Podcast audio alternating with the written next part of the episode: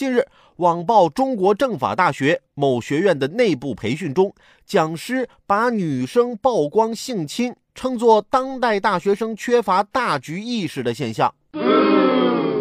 材料里说，某知名985高校有名女学生爆出遭到性侵扰，在保卫处不作为的情况下，把事实材料报到网上，该校形象一落千丈，成了茶余饭后讨论的话题。